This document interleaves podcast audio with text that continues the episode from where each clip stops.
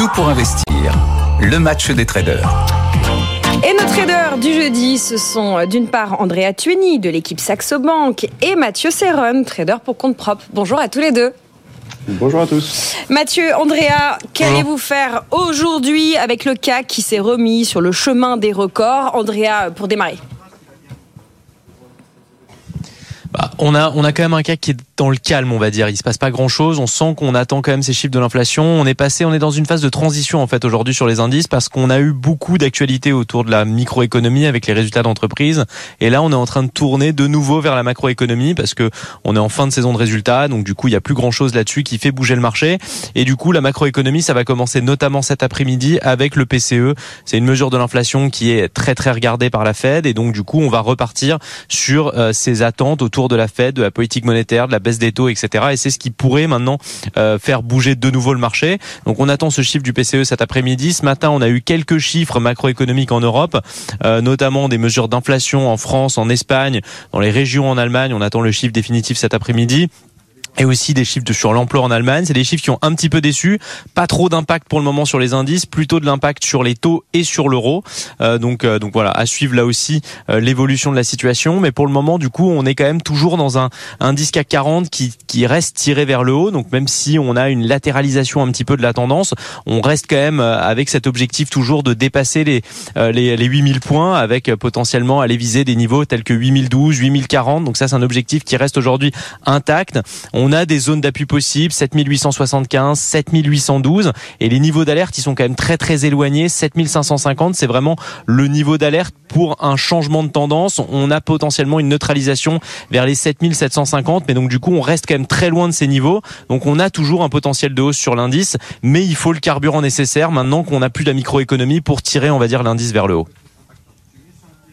Mathieu, comment vous réagissez à ce que dit Andrea? Quels sont les niveaux que vous allez surveiller vous aujourd'hui de votre côté? Oui, mais nous sommes en phase hein, avec, euh, avec Andrea. Euh, moi, j'ai remonté le niveau, le premier warning à court terme à 7850 pour un retournement à 7750. Donc, j'ai remonté un petit peu les, niveaux évoqués la semaine dernière. Euh, c'est le dernier jour du mois, quatrième mois consécutif de hausse. Le CAC donc progresse pour l'instant de 4% sur le, mois de février, euh, qui est des marchés qui sont dans l'attente de nouveaux euh, catalyseurs. André en parlait, nous avons eu beaucoup de catalyseurs liés à la microéconomie, et ce qui est encore le cas encore ce matin. Hein puisque nous avons des, des résultats d'entreprise et euh, notamment Veolia hein, qui a publié des résultats euh, records. Mm. Euh, de la macro avec cet après-midi l'inflation pour les États-Unis et pour la zone euro demain.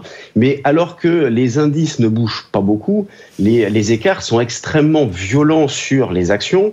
EuroAPI, là, ce matin, est en baisse de, de 50%. donc EuroAPI, c'est un fabricant de principes actifs pharmaceutiques pour les médicaments. Donc c'est issu de la scission avec, avec Sanofi. Hier, on avait Worldline qui a perdu jusqu'à 17% en séance. On a Téléperformance qui a perdu jusqu'à 30% en séance et qui a terminé en repli de, 15%. Ce matin, elle était en, petite hausse. Donc, on a un environnement qui est quand même assez particulier avec des sanctions qui sont extrêmement fortes, mais ce sont des sanctions sur des valeurs qui pèsent pas beaucoup.